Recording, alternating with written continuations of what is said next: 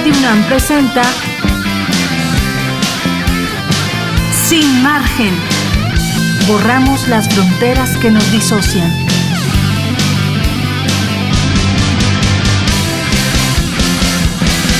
Bienvenidos a Sin Margen, estamos aquí en este jueves 13 de octubre disfrutando de una nueva transmisión. Queremos invitarlos a que disfruten con nosotros de un programa muy particular. Vamos a hablar de tres M's diferentes.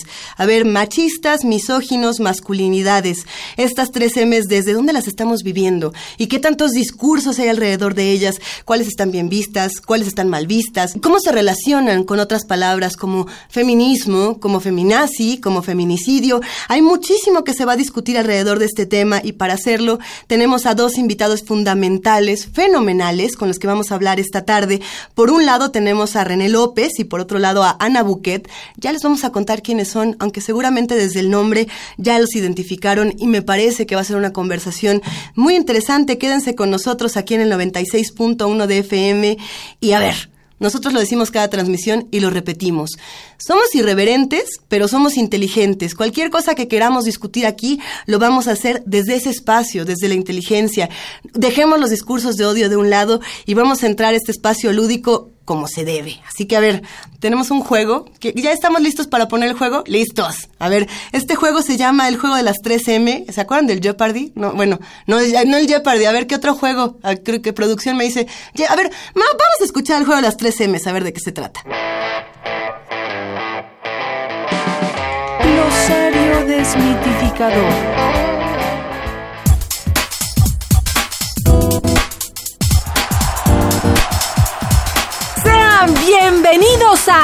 El Juego de las Tres M's, un lugar donde pondremos a prueba tus conocimientos. ¿Y tú?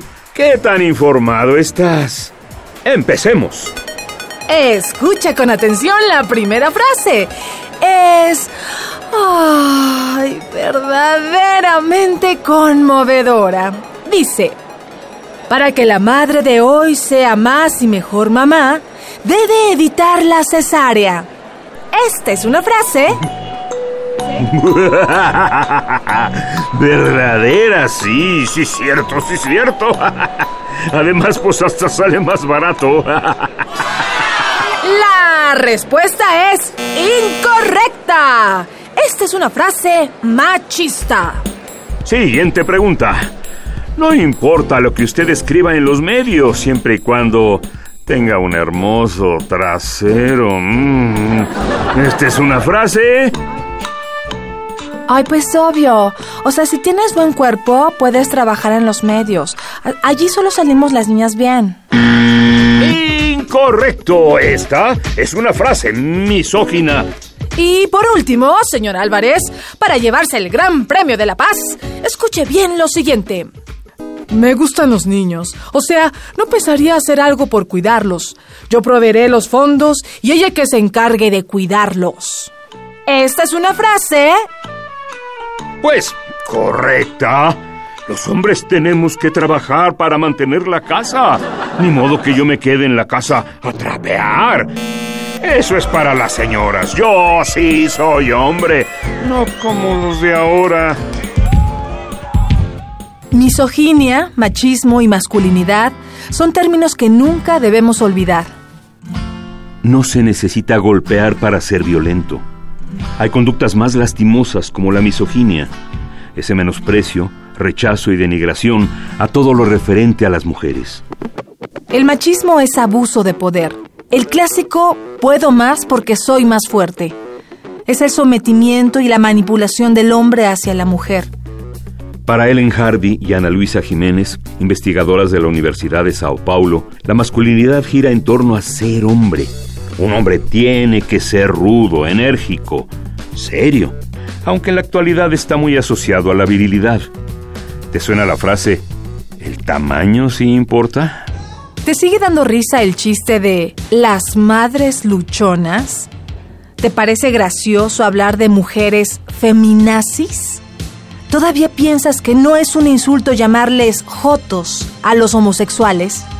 Esta es la realidad de nuestro país.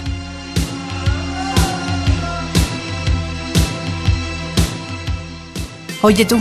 Sí, tú. Ay, Ya para de marginar.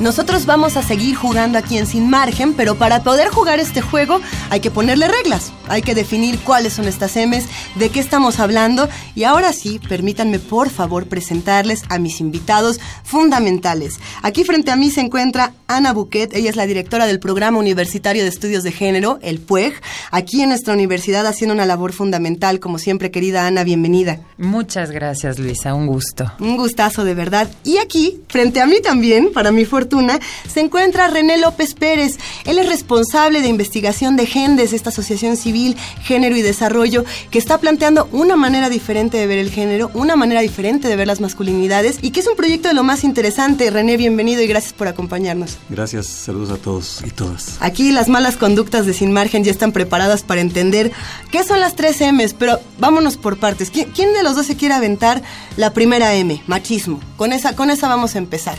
Y se echan A ver, René, desde Gendes y desde tu propia perspectiva, como hombre, ¿cómo se vive el machismo? ¿Qué es el machismo? Hablábamos fuera del aire de una imagen que lo podía definir bastante interesante. Sí, yo, yo digo que el machismo es así como muy etéreo, ¿no? O sea, todo el mundo habla de de ser un macho, de que eres un macho, etcétera, pero no, creo que esté tan definido. En todo caso, hay una imagen de Naranjo que espero que las generaciones jóvenes eh, la hayan visto alguna vez, pero es la imagen de un mexicano que tiene su sombrero mexicano, que dice me vale madres ahí. Eh, tiene en una mano una botella, en la otra un cigarro, es mal encarado y una bota sobre una calaca, ¿no? Sobre un cráneo. Y me, me, parece una buena descripción de lo que creo que en general se entiende por machismo, es decir, estos hombres arriesgados que en realidad no les importan las otras personas, ¿no? Y por eso pueden ser arriesgados, porque en realidad no, no valoran la vida, no valoran a, otras, a otras personas, sean hombres o sean mujeres. Creo que esa es como la idea general del machismo. La, la pregunta sería si todos los hombres respondemos a ese esquema necesariamente, ¿no? Eh, no sé, en mi caso soy abstemio y eso me descalificaría para ser machista, tal vez no. Pero entonces, ¿qué estamos entendiendo por machismo? Creo que académica está tan bien definido. En todo caso, una anécdota personal. Mi, mi esposa es ecuatoriana y decía que cuando se separó eh, de su marido, que era ecuatoriano, eh, y ya estando en México, le daba miedo tener relaciones con hombres mexicanos porque decía, es que sabemos en, todo el sur de América que los, los mexicanos son machistas. A ver, permíteme detenerte ahí, René, porque planteas algo interesante que deberemos discutir. Se dice esto, los mexicanos son machistas, o los mexicanos y las mexicanas somos machistas, porque las mujeres tampoco están exentas de ser machistas, o, o sí están exentas, y eso ahorita lo seguimos charlando. Con, termina por favor esta anécdota y, seguimos adelante. Ok. Ah, y bueno, eh, en todo caso, lo que descubrió es que eran diferentes formas de ejercer el poder o la, o la violencia, ¿no? Eh, ella entendía que de su relación con, mexicanos la violencia era como más directa, como más, más física incluso. Y eh, con parejas que había tenido en su país era más, más psicológica. Pero en todo caso ella, ella encontraba que eran simplemente diferentes mecanismos de ejercer el dominio en, en, una relación de pareja en este caso.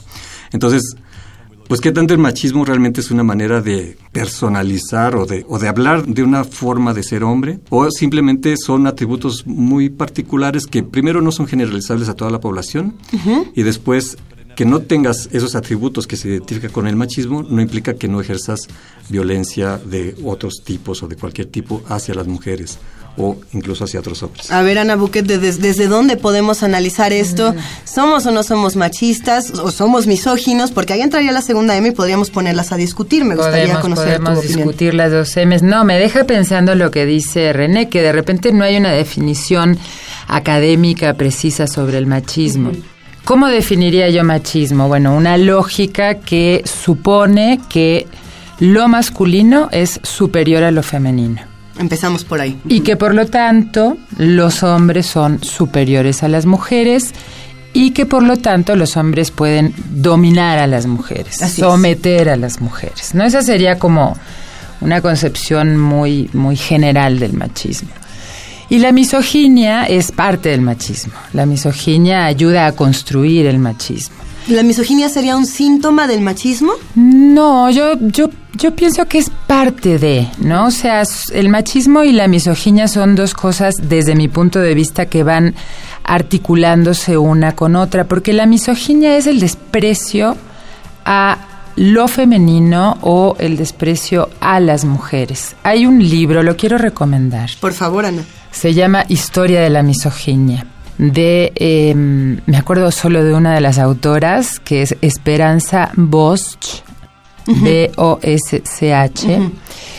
Y ahí lo compartimos en redes sociales. compártanlo porque ahí muestran cómo desde, por supuesto, la religión católica, la filosofía, la ciencia, el arte, la literatura, van generando ideas sobre qué es lo femenino y qué son las mujeres. Todas ideas que denigran a las mujeres, que las ponen en una escala jerárquica por abajo de los hombres. Y entonces nos encontramos con filósofos maravillosos como Aristóteles, ¿no? Diciendo unas cosas sobre las mujeres que no lo puedes creer, o científicos como Darwin, ¿no? Que plantean también, en fin, no, no voy a repetir aquí las cosas que ellos han dicho, pero esa es la misoginia, ¿no? O sea, la misoginia es pues un desprecio, mucha gente lo entiende como el odio también.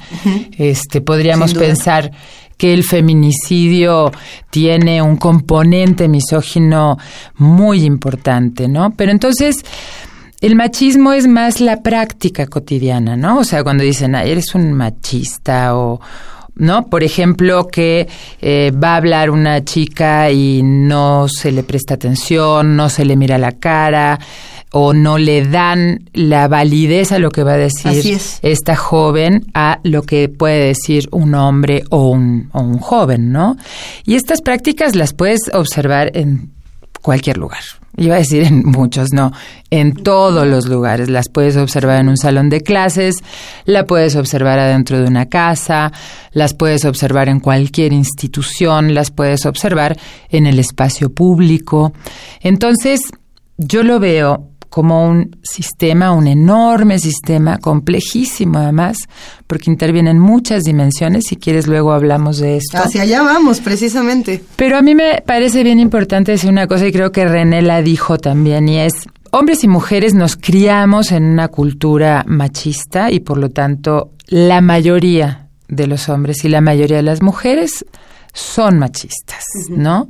Pero no todos, ni todos los hombres ni todas las mujeres son machistas, ¿no? O sea, hay una em, enorme cantidad de personas que han podido empezar a desmarcarse de este sistema y empezar a mirar esta forma de relacionarse entre hombres y mujeres con una visión crítica, digamos. Antes de que mandemos a nuestra nota del día, a mí me gustaría preguntarles, porque nos lo plantearon en redes sociales, una de las preguntas que nos estuvieron mandando cuando anunciamos que íbamos a hablar precisamente de masculinidades, de machismo y de misoginia, nos decían, a ver, ¿se puede ser una cosa así y otra no? Nos, lo planteaban como, un machista puede no ser misógino y un misógino puede no ser machista, aunque sea en apariencia, en la cosa que proyectamos a los demás. Nos ponían un ejemplo que a mí se me hizo bastante curioso, que decía, es que, a ver, yo quiero mucho a las mujeres y por eso soy un macho. Ese era el ejemplo que nos estaban planteando y que a mí me, me generó mucho conflicto porque yo pensaba, bueno,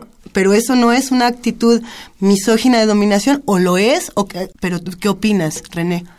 Pues yo también creo que, van amarradas. Ahora, nada más una cuestión sobre el machismo. Así como lo, lo defines, Ana, en realidad podemos definir cualquier relación de género. Es decir, en, en todo mundo y no se les llama machistas, los hombres ejercen formas para subordinar a las mujeres. Entonces, ¿qué es lo propio del, machismo entonces? Por ejemplo, cuando los estadounidenses dicen he's a macho man, creo que hablan mucho de ese avasallamiento físico. ¿no? Ese eh, pasar por encima de otros. O sea, eres fenotípicamente macho, es lo que está tratando de proyectarse, algo ah, así. Pues, pues, de hecho, cuando dicen yo, e, es, eh, ser macho es paso por encima de alguien, lo venzo físicamente, o sea, porque no es en la discusión, no es en la, en la argumentación, sino físicamente paso por encima de esa persona y además quedo impune. Es decir, realmente me asumo como el vencedor y no hay quien me, me recrimine. Creo que en todo caso hace mucha referencia a una forma de dominación muy muy física, muy, muy de utilizar la fuerza física para, para someter a, otra persona. Pero no sé, es, es como una elucubración que, que, tengo y, no sé si científicamente puede ser eh, sustentable. Pero en todo caso, eh, lo interesante es qué es lo que, lo, qué es lo que definiría al machismo. Y la otra pregunta es, todos respondemos a ese estereotipo, porque entonces hay diferentes formas de intervención con hombres que tienen esta forma impune de, de, pasar sobre otra persona y quienes a no tener la fuerza física, ¿no? Porque es eso, como no tengo la fuerza física, pues no puedo liarme a golpes con alguien y someterlo. Entonces, buscamos otros mecanismos para ejercer ese dominio, normalmente sobre las mujeres.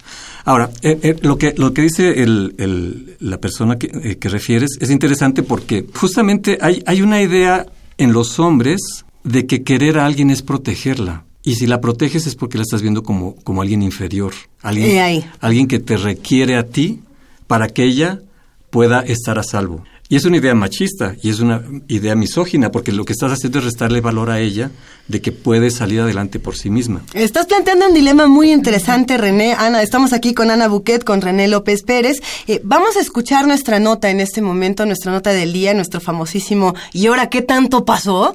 porque lo que está pasando es muy grave. Aunque nosotros tratamos de tener un, un, diálogo muy lúdico aquí en Sin Margen, lo que está pasando en nuestro país, sobre todo con estos feminicidios en el Estado de México y con todos estos secuestros, es algo que tenemos que discutir en esta mesa. Vamos a escuchar, ¿y ahora qué tanto pasó? ¿Y ahora? ¿Qué tanto pasó?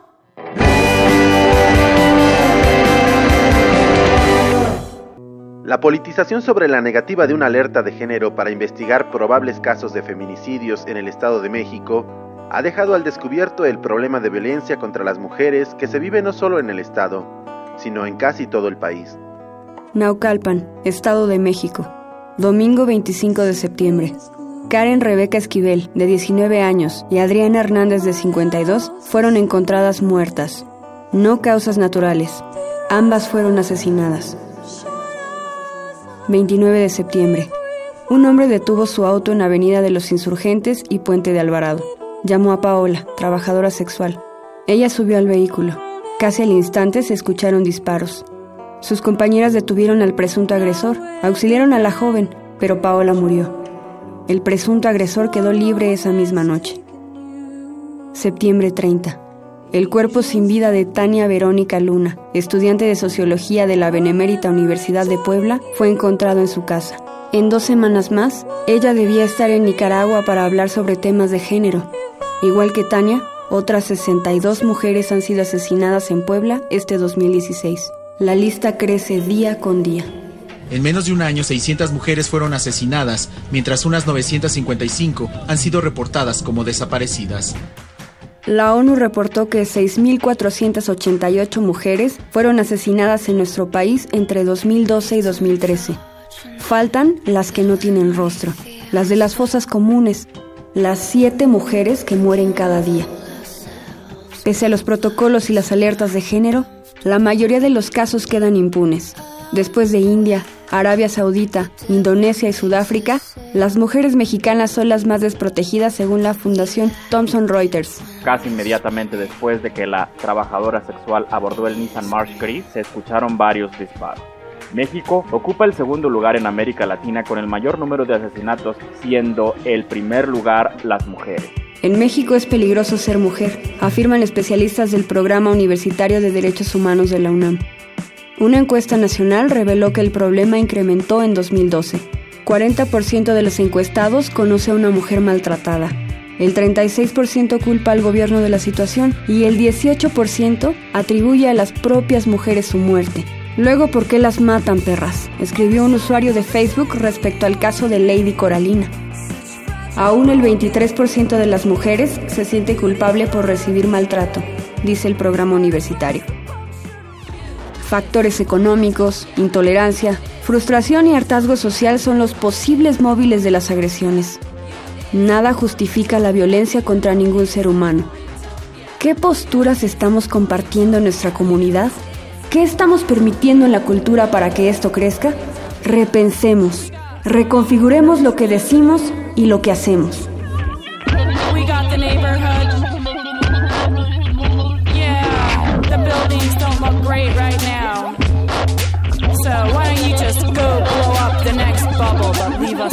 Sin margen.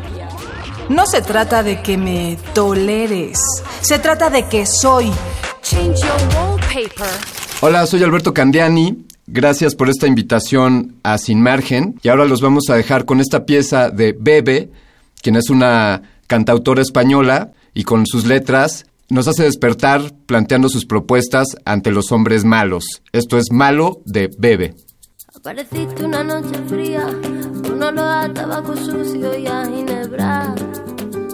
El miedo ya me recorría mientras cruzaba los deditos tras la puerta. Carita de niño guapo se la ha ido comiendo el tiempo por tu vena.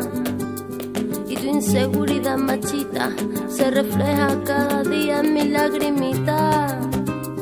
Una vez más, no, por favor, que estoy cansada y no puedo con el corazón. Una vez más, no, mi amor, por favor, no grites que los niños duermen. Una vez más, no, por favor, que estoy cansada y no puedo con el corazón. Una vez más, no, mi amor, por no grites que los niños duermen. Voy a volverme como el fuego, voy a quemar tu puño de acero y del morado de mis mejillas saldrá el para cobrarme las heridas. Malo, malo, malo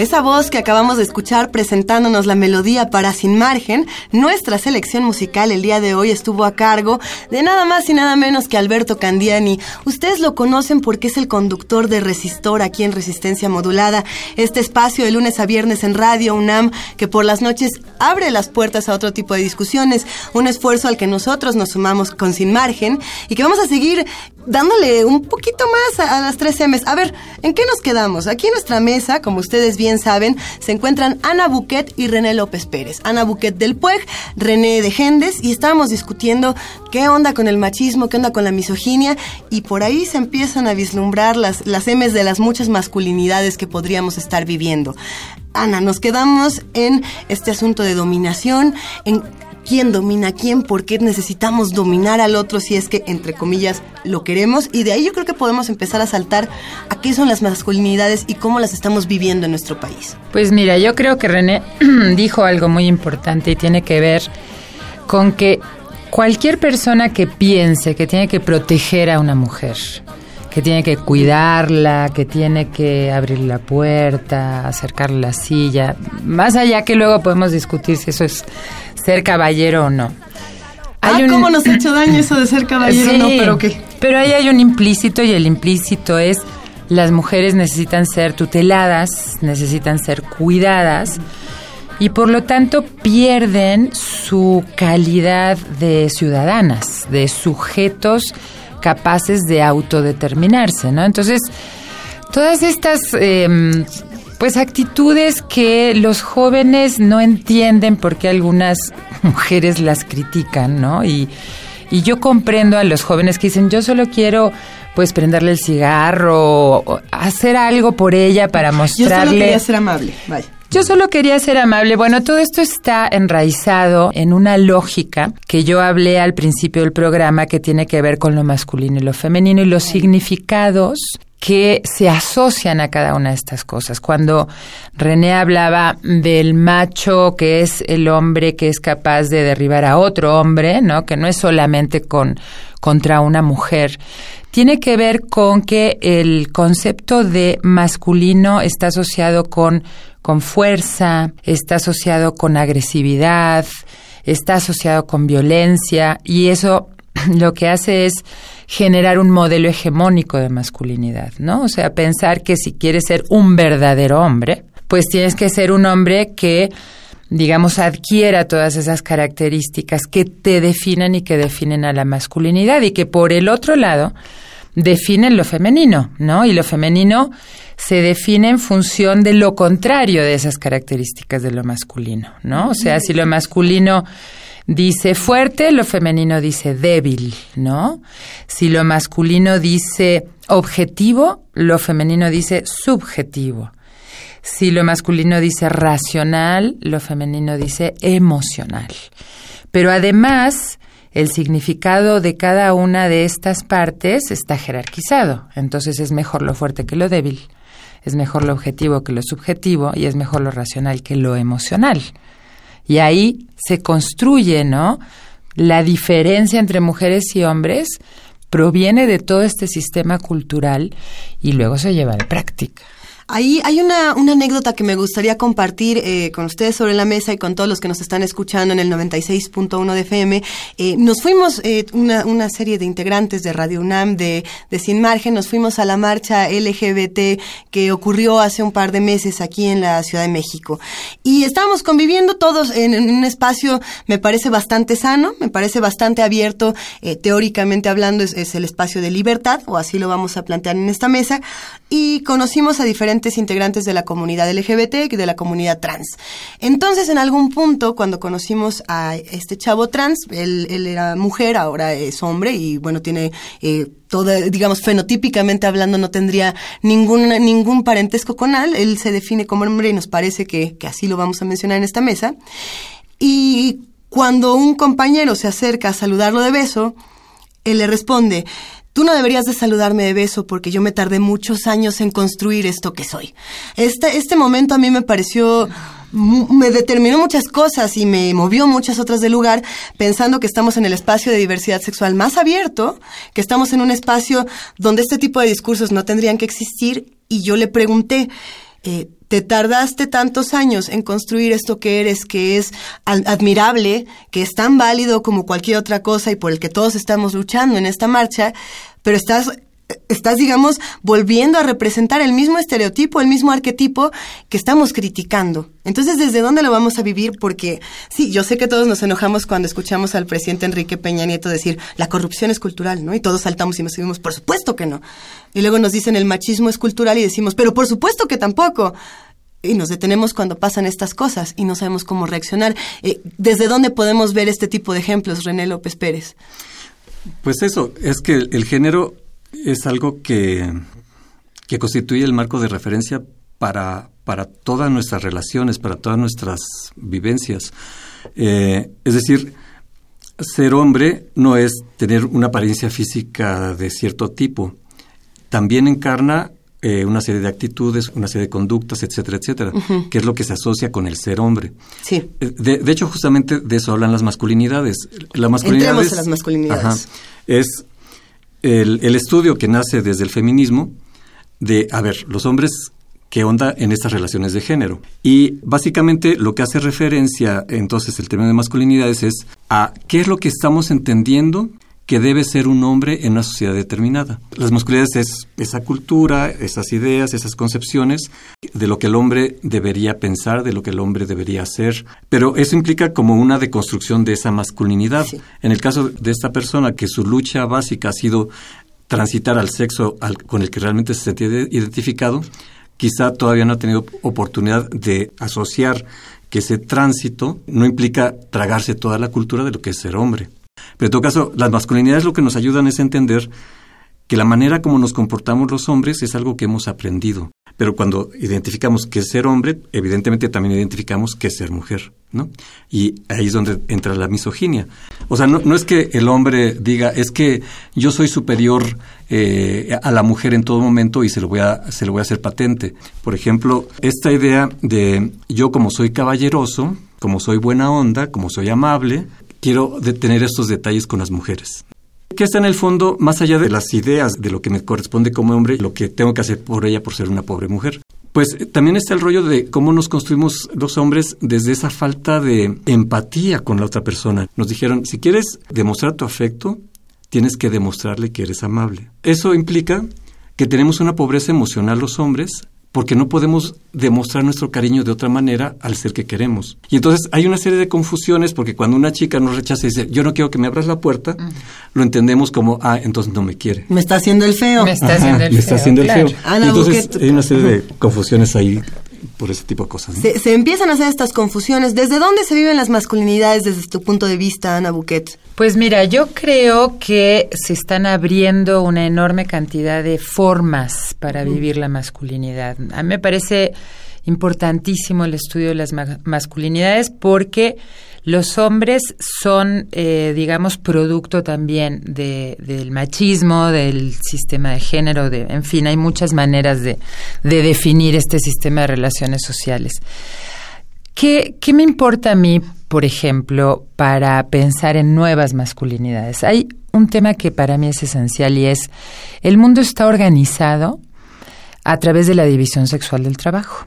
Esto significa un montón, Uy, un montón, ahí, sí, un montón de cosas. Pero Sí, sí. una muy importante eh, significa que los hombres normalmente no conviven con sus bebés de, mane- de forma intensa, digamos, ¿no? No crían a sus bebés, sino que son las madres las que se quedan con los chiquitines, que además, pues tú lo sabes, Luisa, Oh, sí. es una etapa hermosa, ¿no? O sea, es. es un- una forma de estrechar lazos con un pequeño ser humano maravilloso que te alimenta y te da miles de cosas. Entonces, por ejemplo, en los países nórdicos, que están avanzadísimos en los temas de género, tienen unas licencias parentales gigantescas, ¿no? En Suecia, por ejemplo... ¿Son seis meses? No, ¿O cuánto le dan? 16 meses. 16 meses en De- Suecia. 16 meses. Es, justo el otro día estuve con, con unas suecas y hablamos de eso.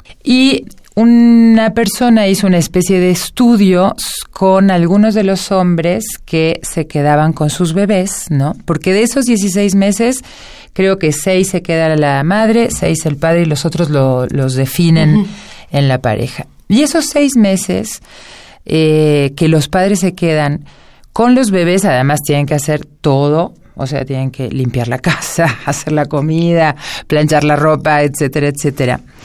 Eh, hacen unos testimonios, esta, esta persona, perdón, no me acuerdo del nombre, es un fotógrafo sueco que trabaja con, con estos padres, este, fotos y, y testimonios, y es impresionante lo que dicen. Ellos le agradecen al Estado la oportunidad de cambiar esto y de darles la oportunidad a los padres de vivir con sus bebés ese proceso tan maravilloso que es criar a otro ser humano. Los hombres que están instalados en masculinidades hegemónicas, tradicionales, y que coincido con René, no es una decisión consciente, ¿eh? es una decisión completamente inconsciente que tiene que ver con las identidades de género.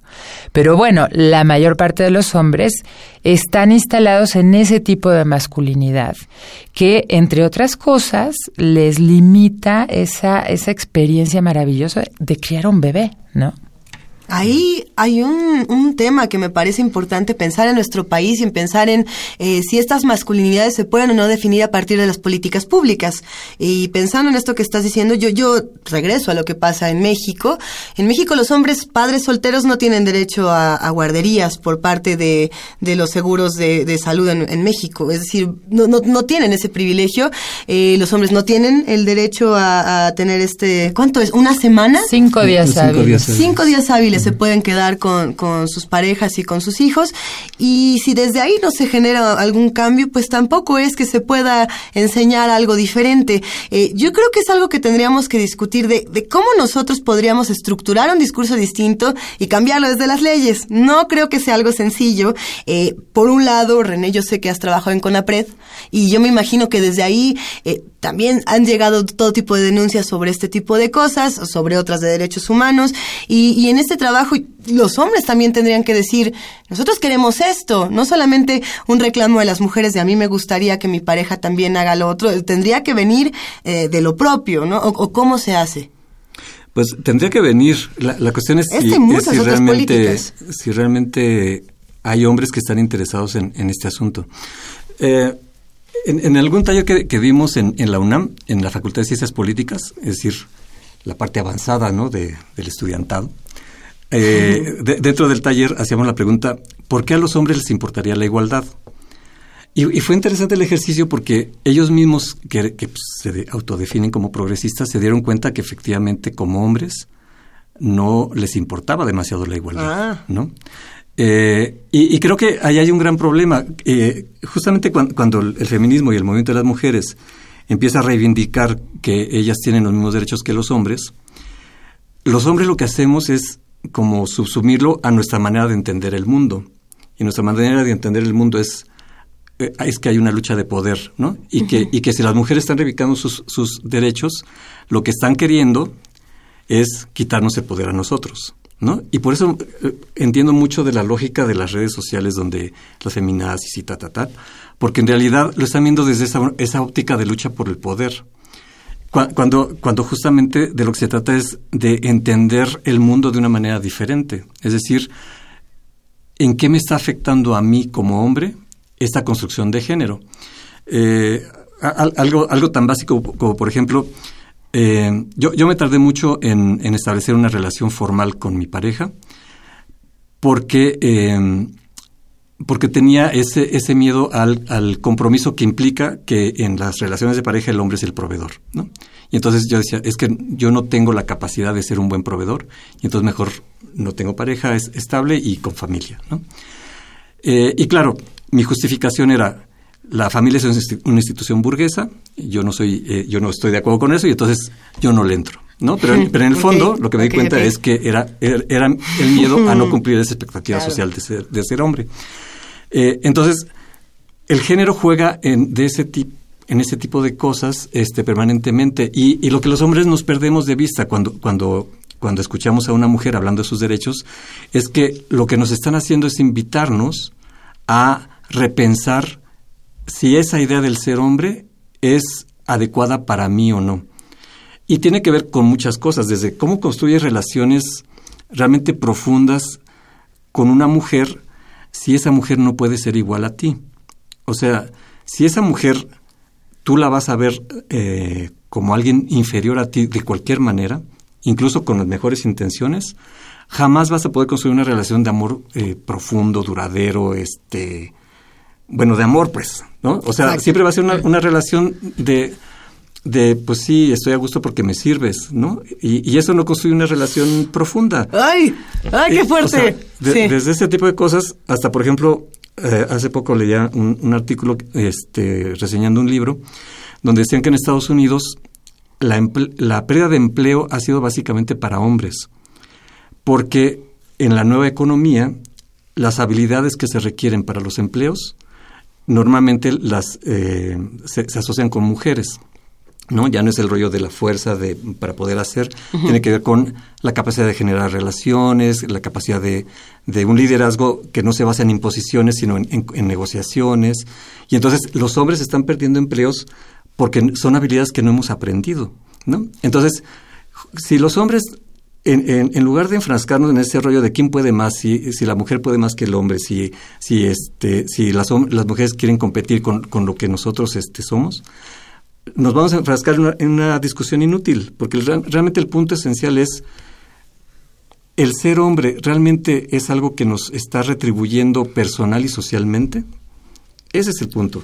Con este punto nos vamos a quedar. Hay preguntas en redes sociales que nos mandaron eh, precisamente si este, este, tema que los dos sacaron sobre la mesa, si es biológico, genético o no, este asunto machista, este asunto de las masculinidades, o sea, es un asunto de la educación. Eh, las malas conductas que escuchan sin margen aquí en Radio UNAM nos mandan sus testimonios y el día de hoy vamos a escuchar a nuestra queridísima bióloga de la UNAM, ella es Alejandra Ortiz Medrano, que nos va a contar cómo se vive esto de las tres M's desde la biología. Vamos a escucharla.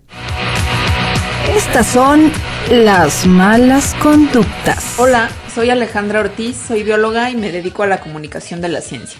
Luisa me preguntó si el machismo o la misoginia están en nuestros genes, lo cual es muy similar a esta cuestión de si son algo natural al ser humano. Por ejemplo, cuando alguien dice los hombres son más infieles que las mujeres, los hombres no se pueden aguantar las ganas, eh, esa mujer maneja mal porque es mujer. Todas esas frases llevan a pensar si eso está en la naturaleza humana, lo cual me lleva a una cuestión aún más rara, una pregunta, que es ¿qué es la naturaleza humana? Para mí la naturaleza humana es todo lo que hacemos los seres humanos, o sea, un montón de cosas. Por lo tanto, me parece una salida muy simplona decir está en la naturaleza humana el ser machos, porque además esa frase en general esconde el que no podamos hacer nada al respecto a esto, porque así somos, como si hubiera algo escrito que no se pudiera cambiar. Esto tiene mucho desconocimiento de lo que es la naturaleza, la genética, cómo funciona la cultura, incluso cómo funciona la ciencia, y les voy a platicar rápidamente sobre algunas de estas cuestiones. La naturaleza. Que algo sea natural, es decir, que suceda, incluso si sucede muy frecuentemente, no quiere decir que sea inevitable. Ni nuestro color de cabello es inevitable en estos días, y eso no solo es cierto para los humanos, sino también para otras especies.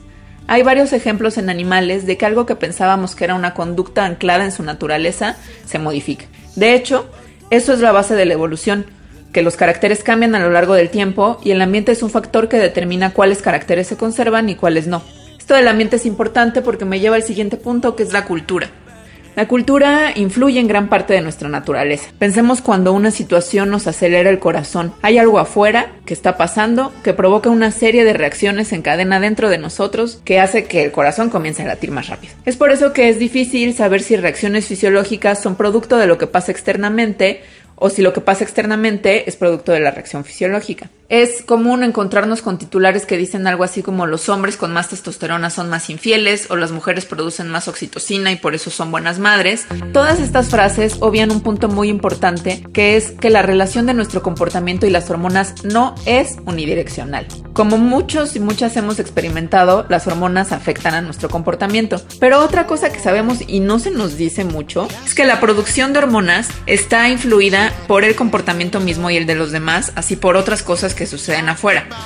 Por ejemplo, se ha visto que situaciones de competencia estimulan la producción de testosterona en seres humanos. Incluso la postura corporal, o sea, cómo nos paramos y cómo ponemos nuestros brazos, tiene un efecto en la producción de testosterona y de otras hormonas. Eso como que da un foco diferente sobre las afirmaciones de que las personas con más testosterona son más competitivas o más exitosas. Tal vez lo que sucede es que han estado expuestas a más situaciones de competencia o de éxito.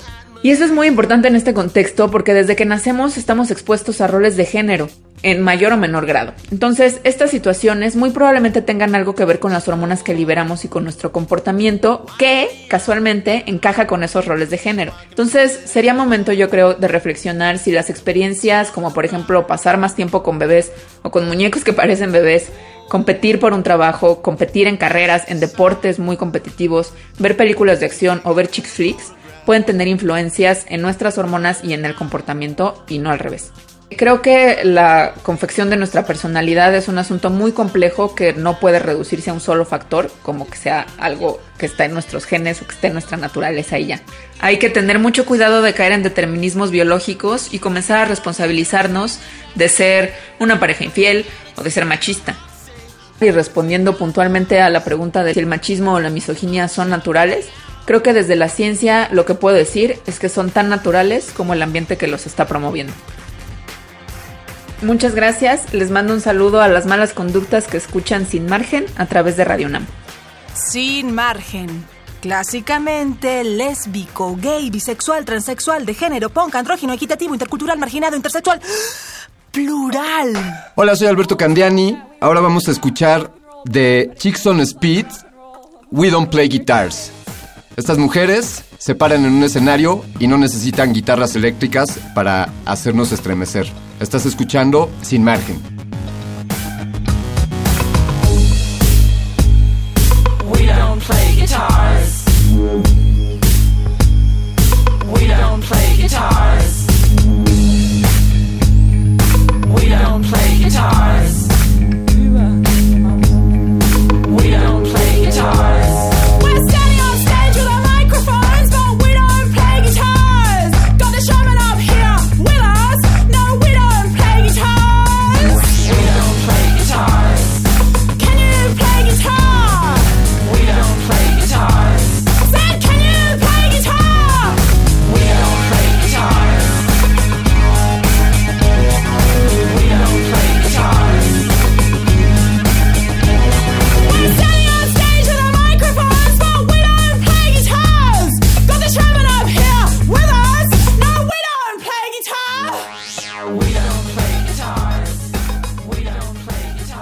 Nosotros seguimos aquí en Sin Margen a través del 96.1 de FM Radio UNAM. Qué buena discusión se está armando en esta mesa aquí con Ana Buquet y con René López Pérez. Ustedes escucharon hace un momento a Alberto Candiani de Resistencia Modulada. Acérquense a este maravilloso proyecto que se realiza cada noche aquí en Radio UNAM.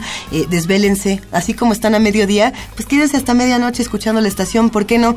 Pero a ver, hay preguntas de nuestras malas conductas y hay temas que se tienen que seguir tocando. Ana Buquet, por un lado, hablamos de esta diferencia fuera del aire entre machismo y feminismo, si es que hay una diferencia como tal, o por qué hay quienes dicen es el, antónimo, ¿no? Eh, si eres machista, eres machista y si no eres feminista, no hay, no hay tintas, este, no hay medias tintas, no hay nada, es una o es la otra.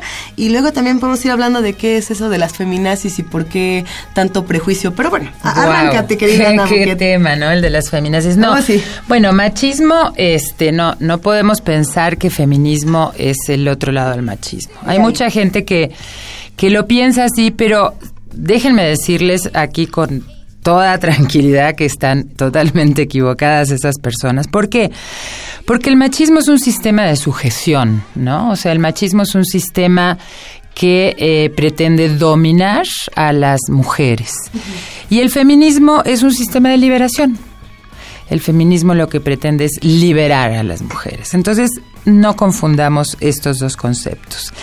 Y sí, yo ya sé que nos, nos andan diciendo feminazis por ahí, ¿verdad? Ah, bueno, es que si no es una cosa horrible. ya eres feminazi. ya. Es tremendo. A ver, yo, yo cómo interpreto esto? Interpreto que hay, hay gente este, que se siente amenazada. Por un lado, con el avance de eh, los derechos de las mujeres, con el avance de las mujeres en muchos espacios, porque pensemos en una cosa. Hay gente que está interpretando que eh, cuando las mujeres se incorporan a un ámbito específico, ¿no? Por ejemplo, un área donde no están normalmente la física, las matemáticas, las ingenierías. Hay una lógica de pensar que esas mujeres le van a quitar el espacio a los hombres que están ahí, ¿no? En vez de pensar la lógica que está además demostradísima y que lo promueve mucho eh, la Organización de las Naciones Unidas a través de sus distintos sistemas, y es que la igualdad entre mujeres y hombres lo que produce es desarrollo. Lo que produce es justicia social, lo que produce es democracia y lo que produce es bienestar para hombres y para mujeres y sin duda para todos los sectores eh, con distintas orientaciones sexuales, con distintas identidades, porque cuando logremos quitarle a lo femenino toda esa carga de desprestigio, de, de, de valor- de desvalorizar lo femenino, todos los seres que se eh, alejan de lo masculino y se aproximan a lo femenino no van a estar devaluados tampoco, ¿no? No sé si me, no sé si me explico. O sea, em, la homofobia es parte también del sistema de género tradicional, ¿no? O sea, es una manera de despreciar, de devaluar lo femenino. Y acá quiero entrar rápidamente a otro tema que me parece importante, tú preguntaste, ¿con políticas públicas vamos a cambiar eh, las conductas machistas? ¿Sirven de algo? ¿No? Las políticas públicas para esto. Yo creo que hay que trabajar desde todos lados. Las Todos los frentes posibles. Todos los frentes posibles, las políticas públicas, todo el tema normativo, las leyes, eh, las acciones afirmativas, eh, la formación, todo, todo importa, pero para mí hay un núcleo básico, que son las identidades de género, y eso significa transformar los procesos, cómo criamos a nuestras hijas y a nuestros hijos, y transformar las subjetividades. ¿Cómo podemos hacer esto, Ana? ¿Desde dónde podemos hacer esto? Me parece fundamental esto que acabas de mencionar. ¿A quién nos acercamos? Al PUEG, definitivamente, pero ¿a quién más nos debemos acercar cuando somos, no sé, somos muchos y, y estamos un poco dispersos sin saber eh, cómo nos reunimos? Muchos y muchas. Acá hay que, hay que intervenir a través, lo dijo René hace un rato, los talleres, los cursos para madres, para padres son importantísimos, pero yo pienso que adentro de los hogares, cualquier forma de hogar que haya, porque todos los hogares y todas las familias son bienvenidas, tienen que hacer un enorme esfuerzo por no depositar en sus hijos y en sus hijas todos los estereotipos de género que traemos nosotros acarreando en la vida, porque nosotros internalizamos el género. No, no lo elegimos, no decidimos yo quiero ser una mujer femenina, muy femenina o un hombre muy masculino. Es, es un tema que vamos internalizando a través de nuestras identidades y la subjetividad, que es una dimensión importantísima en todos los seres humanos, nos hace actuar desde el género. Entonces, ojo a las mamás y a los papás cuando educan en la casa a sus hijas y a sus hijos. ¿Qué opinas, René López Pérez? Yo- ¿Con yo qué nos quedamos de toda esta discusión? Yo, yo estaría de acuerdo en que el, el género es algo que está presente en cada aspecto de nuestra vida y entonces cualquier acción que hagas en la política pública, en la legislación, en lo que sea, eh, pues la idea es que incida en parte de esa construcción de género. Pero sí creo que es básico el trabajo personal, el trabajo eh, con cómo nos vamos construyendo como, como seres genéricos, como hombres o mujeres, o, o cualquier otra, otra diversidad este, entre esos dos polos. Y el punto es que, eh, pues bueno, desde el feminismo, evidentemente las compañeras han, avanzado mucho en la discusión de su situación y de lo que quieren lograr, ¿no? Este, en, es- en ese, en ese, en esa meta de, de- alcanzar la igualdad. Pero los hombres nos hemos quedado rezagados en esa discusión. Y, y creo que ahí es importante que eh, los hombres nos incorporemos mucho más activamente a eh, redefinir pues nuestros roles. Ahora, a, a mí, a mí sí me parece importante que cu- cuando hablamos, por ejemplo, de, violencia, en general todos decimos los hombres son violentos ¿no? hacia las mujeres, porque es una manera de mantener la subordinación. Y cuando quieres pasar como al análisis de, de las violencias, eh, siempre te dicen, es que no hay violencias pequeñas, o sea, todas son violencias. Y estoy de acuerdo. Pero también hay, hay grados, eh, y, y creo que es importante, por ejemplo, darnos cuenta que si, si seguimos esa figura del- macho como la persona que transgrede y, y, este, y aún así resulta victoriosa y, y por tanto impune, no todos tenemos esa posibilidad de actuar de esa manera. Y habría que incidir en quienes no necesariamente usamos esa forma extrema de violencia para empezar a cambiar. Porque mi percepción particular es que, por ejemplo, cuando nos, nos juntamos con alguien, nuestra idea no es voy a hacerle la vida imposible y la voy a violentar de tal manera que me va a recordar de aquí a, a las 20 reencarnaciones siguientes.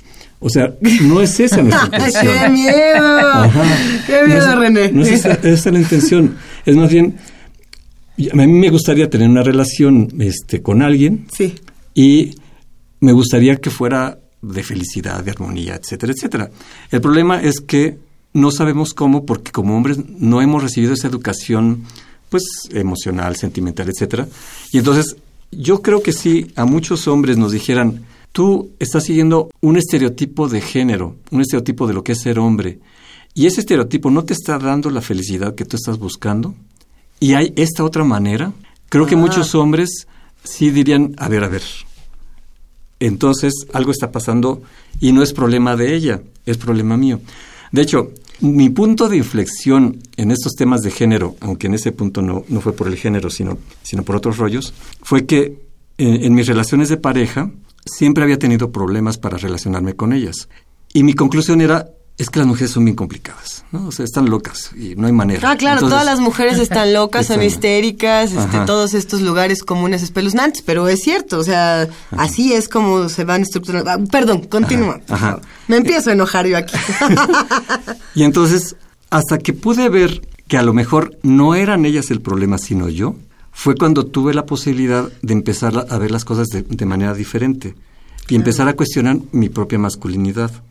Y entonces, yo creo que sí hay que apostar a que los hombres no tenemos un gen de la perversidad, sino simplemente actuamos como autómatas, eh, de acuerdo con lo que nos dicen que debe ser un hombre. Si eh, a ese autómata le metemos un nuevo programa de, a ver, eso, eso que tú estás haciendo, lo único que te va a llevar es a romper relaciones, a este, a no tener el respeto de tus hijos, hijas, a que no progreses en el trabajo incluso. Y le ofrecemos otra alternativa, creo que puede haber mejores perspectivas para un cambio, porque al final de cuentas es lo que estamos buscando. Entonces em- tenemos que empezar con un proceso de reflexión, de deconstrucción de, de nuestras masculinidades y de encontrar otras vías de ser hombres, justamente para lograr ese empate entre nosotros y ustedes.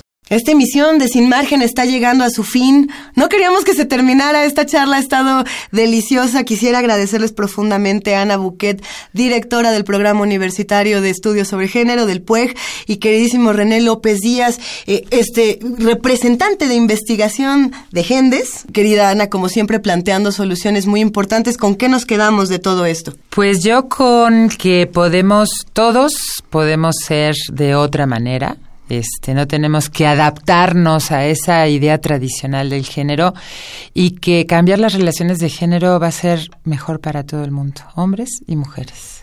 Querido René. Pues eh, yo solamente diría que como hombres tenemos la invitación a repensar lo que nos dijeron que significaba ser hombres. No nos están atacando a nosotros como personas, sino la idea que tenemos o representamos de lo que es ser hombre y vamos a salir ganando si nos replanteamos eso. Queridas malas conductas que nos están escuchando, ¿ustedes con qué se quedan de toda esta discusión? ¿Qué es lo que quieren aportar? Escríbanos, estamos en arroba sin margen guion bajo UNAM y tenemos mucho que seguir discutiendo, eh, así como yo quiero mucho a los que están en esa mesa. Eh, quiéranse los unos a los otros y recuerden que el lema de este programa es no se trata de que me toleres, se trata de que soy, así que seamos y, y dejemos de, de estar usando esta palabra tolerancia, empecemos a usar respeto, empecemos a utilizar equidad. A ver, las cápsulas que vistieron este programa estuvieron a cargo de Luis Garza, Ernesto Díaz, Ana Salazar, controles técnicos a cargo de nuestro querido Paquito Mejía. Gracias, Paquito. Gracias, querida productora Jessica Trejo. Se me está olvidando nuestra querida Alejandra Sánchez. Gracias a todas las malas conductas que nos escucharon. Yo soy Luisa Iglesias Arvide, les mando un gran abrazo y nos escuchamos la próxima semana. Adiós. Radio UNAM presentó Sin margen. Borramos las fronteras que nos disocian.